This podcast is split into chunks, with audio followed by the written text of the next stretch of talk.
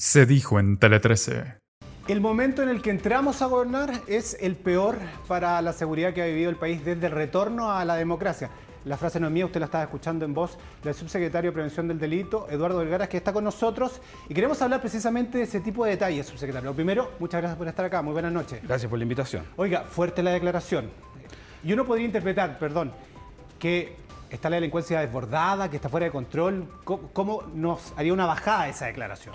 Bueno, primero que todo que es una realidad eh, y la responsabilidad que nosotros tenemos al iniciar un proceso de administración del gobierno es eh, ser claro respecto a esa realidad, que es particularmente lo que la ciudadanía eh, necesita de sus gobernantes. Hoy día, de hecho, vengo de Loprado, me rejunté con representantes de 50 juntas de seguridad vecinal, donde algunas vecinas me agradecieron la sensatez y otras me dijeron, bueno, a usted le tocó atender un paciente en estado crítico. Pero más allá de eso, la bajada es tan simple como compleja y se debe particularmente a que desde el año 2017 a la fecha el país viene viendo una alza sostenida en los homicidios eh, y con una mayor particularidad de aumento entre el año 2019 y el año 2020.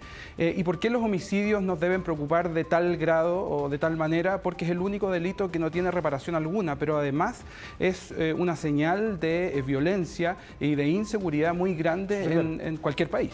Permítame un segundo, porque lo que vamos a hacer es desglosar los índices, ¿no? Aquí hay una, por ejemplo, de las láminas que queremos mostrar a nuestros televidentes. Pusimos los últimos 28 días, es decir, lo que compete a su administración, y también el último año, eh, para que haya una comparación. 64% aumento en los últimos 28 días, eso es su administración. ¿Cómo responde ante eso? ¿Qué es lo que nos está haciendo? ¿Por qué sube tanto eso?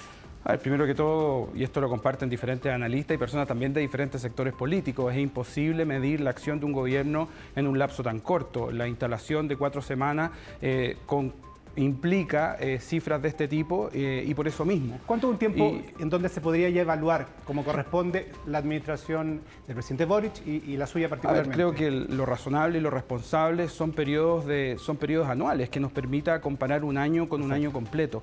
Eh, ¿Y por qué esto es importante? Perdón que me tenga un solo segundo es que además, valga la redundancia, no voy a gastar un solo segundo en culpar al gobierno anterior, a instituciones como el Congreso, el Poder Judicial o la Fiscalía, los municipios o el sector privado, porque el desafío y la responsabilidad es de tal magnitud eh, bajo esta realidad de la cual estamos hablando que estamos viviendo un punto en que tenemos que trabajar en conjunto todos los actores, porque la verdad es que ni el gobierno por sí solo, ni el municipio, ni el sector privado, ni una institución particular va a lograr enfrentar esta responsabilidad eh, si lo hace por sí solo. Ahí está su tope entonces, el 40% ha crecido a un año, el próximo año deberíamos bajar eso, es una primera meta al menos ¿Siente usted, subsecretario? A ver, no me cabe la menor duda que todo gobierno tiene la meta de bajar eh, la delincuencia y no solamente los delitos en general. Creo que además hemos sido muy enfáticos en que la forma en que medimos los delitos no refleja la realidad. ¿Y qué quiero decir?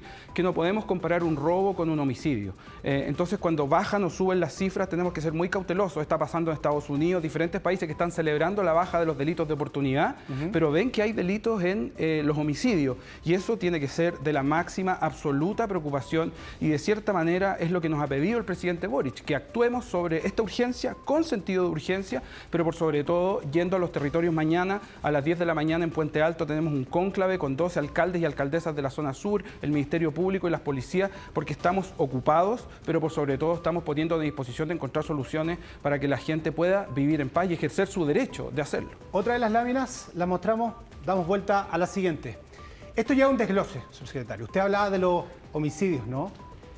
Es bien potente. Yo me quiero detener, lo conversábamos en, pauta esta mañana, en esto. Últimos 28 días, 17% de aumento en las violaciones.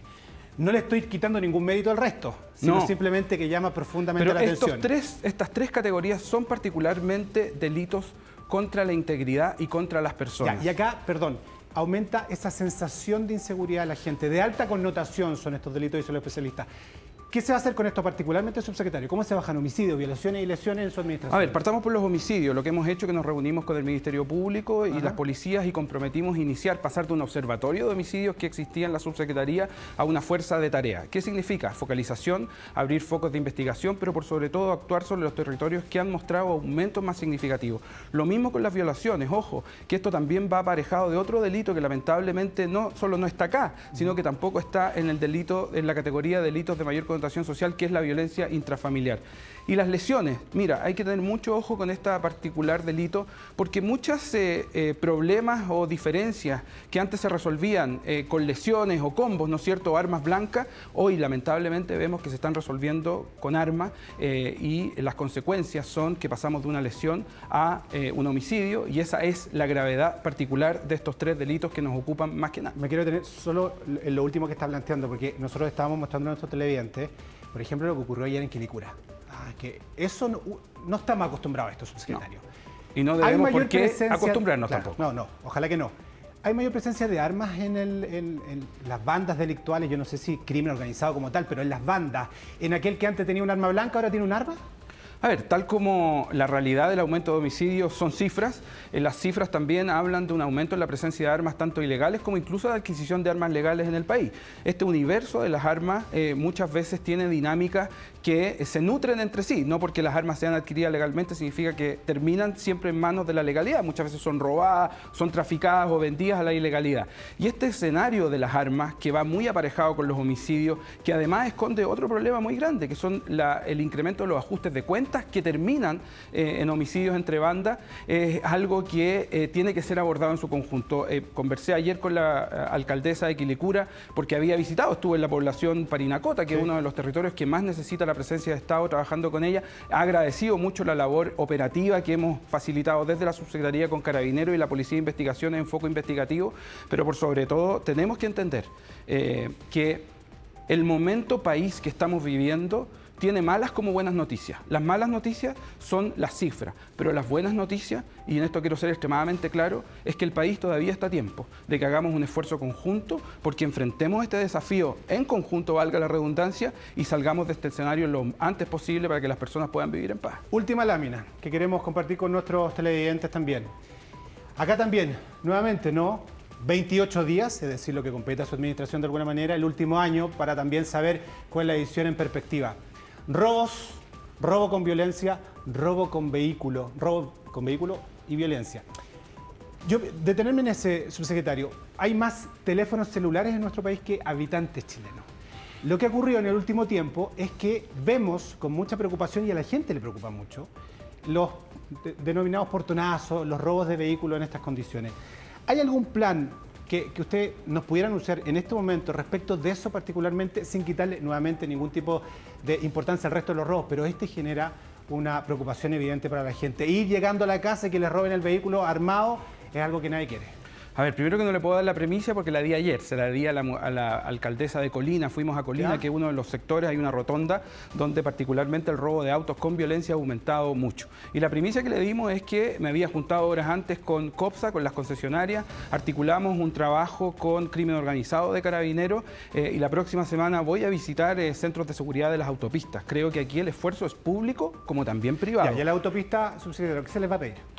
Primero que todo, como le hemos pedido a todos los actores privados, necesito que eleven sus estándares de seguridad privada. Un mal trabajo en seguridad privada lo que hace es que distrae recursos públicos de policías que deberían estar donde más se les necesitan. Pero además, necesitamos homologar las capacidades técnicas y de tecnología, los sistemas de respuesta. ¿Qué es lo que vamos a hacer con carabineros? Acoplado al esfuerzo privado. Es que cuando se ve un esfuerzo privado que está operando, que se puede dar a conocer, ¿no es cierto? Y tú ves que existe un cambio real, carabineros tiene una disposición para que operativicemos diferentes áreas y estrategias focalizada, qué es lo que vamos a comenzar a hacer y que ya estamos trabajando hace unas semanas. Pero déjame decirte algo. Eh, independiente de que la gravedad de un homicidio o un delito contra la persona o la integridad sea de la máxima gravedad, los delitos contra las cosas, en este caso el robo de vehículos, no solamente genera un hecho violento, sino que en muchos casos atenta contra personas que han ahorrado por años para comprarse un bien. Entonces, no es que solamente digamos este delito es importante y los otros no. Al final del día todos los delitos son importantes, ninguna persona debería ser víctima y repito, creo que el momento país que estamos viviendo, sin culpar a nadie, hay que reconocerlo con seriedad, pero además reconocer la oportunidad que tenemos de avanzar juntos y eso es exactamente lo que estamos haciendo. En bueno, acá está una, medida, por eso queríamos desplegar y mostrárselo a nuestros televidentes, una medida, digamos, que seguramente nos va a permitir ir analizando lo que ocurre más adelante. Y que seguimos día a día con mucha atención. Subsecretario, muchas gracias, muy buenas noches. Muchas gracias por la invitación.